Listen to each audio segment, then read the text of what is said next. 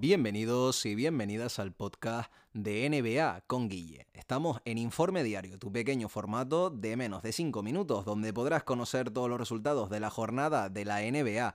Anoche hubieron un total de 10 partidos donde muchos equipos todavía se están jugando entrar en el play-in o ir directamente a playoff. Empezamos con el Toronto Raptors 102, Utah Jazz 106. El mejor anotador de los Raptors fue Fred Van Vliet, que terminó con 30 puntos, 6 rebotes y 7 asistencias, muy bien acompañado por OG Anunobi y Ken Birch, donde ambos hicieron 17 puntos. Por parte de los Utah, el mejor fue Bojan Bogdanovic, que hizo 34 puntos con 4 rebotes y 4 asistencias.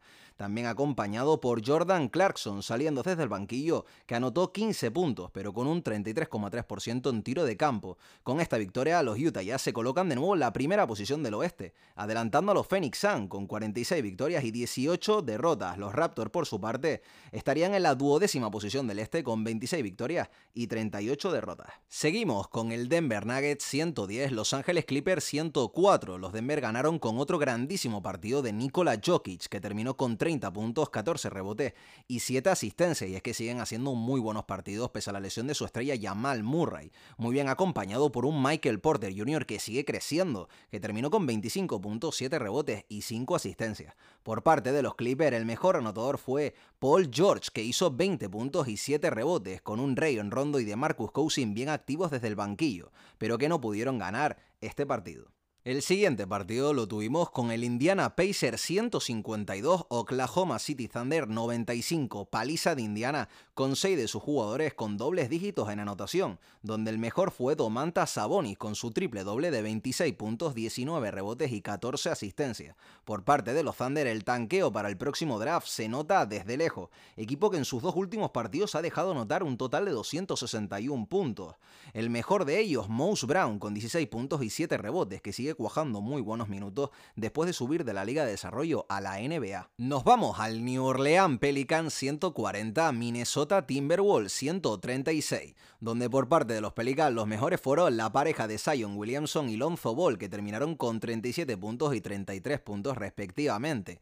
Zion se quedó cerca del triple doble, y es que por parte de los Wolves hemos visto una leve mejoría después de que Russell se recuperase, y Towns también, el mejor anotador para ellos fue su rookie Anthony Edward, que terminó con 29 puntos, 9 rebotes y 6 asistencias. A continuación tuvimos el Memphis Grizzlies 111, Orlando Magic 112. Por parte de Memphis, los mejores anotadores fueron Dylan Brooks con 23 puntos y Jamoran con 22 puntos y 7 asistencias, que no consiguieron ganar en un partido muy importante, ya que los Grizzlies actualmente se encuentran a octavos del este, dentro del play-in, con 32 victorias y 31 derrotas, con los Warriors pisándole los talones. Por parte de Orlando, el mejor fue su rookie Cole Anthony, que terminó con 26 puntos, 8 rebotes y repartiendo 6 asistencias. Seguimos con el Miami Heat 124 Cleveland Cavaliers 107. Por parte de Miami, 6 de sus jugadores terminaron en dobles dígitos de anotación, donde el mejor de ellos fue Kendrick Nunn con 22 puntos. Por parte de los Caps, el mejor fue Kevin Love, que terminó con 25 puntos y 6 rebotes, aunque personalmente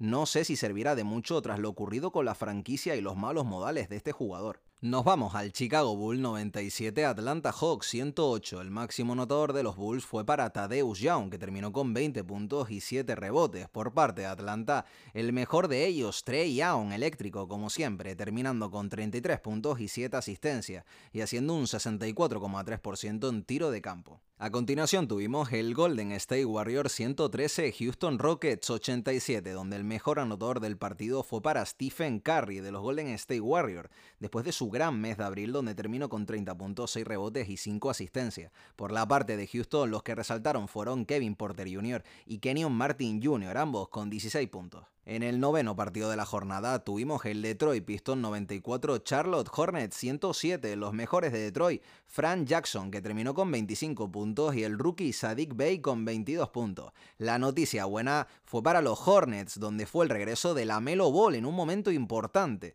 El mejor anotador de Charlotte fue Terry Rozier con 29 puntos, y tras tiempo sin jugar la Melo Ball siguió demostrando la increíble conexión que tiene con Miles Bridge que da para hablar. Me parece absolutamente increíble. Y con el último partido de la jornada lo tuvimos con el Washington Wizards 124, Dallas Mavericks 125, que decidió Dorian Finney-Smith a pase de Luca con un triple desde la esquina falta de poco más de 7 segundos. Los mejores de los Wizards fueron Russell Westbrook con 42 puntos, 10 rebotes y 9 asistencias y Bradley Bill con 29 puntos por parte de Dallas. Nuevo triple doble para Luca Doncic, que terminó con 31 puntos, 12 rebotes y 20 asistencias, bien acompañado del mencionado Dorian Finney Smith que terminó con 22 puntos y el game winner del partido. Y esto ha sido toda la jornada de la NBA. Espero que os haya gustado y nos vemos en el próximo podcast de NBA con Guille. Muchas gracias.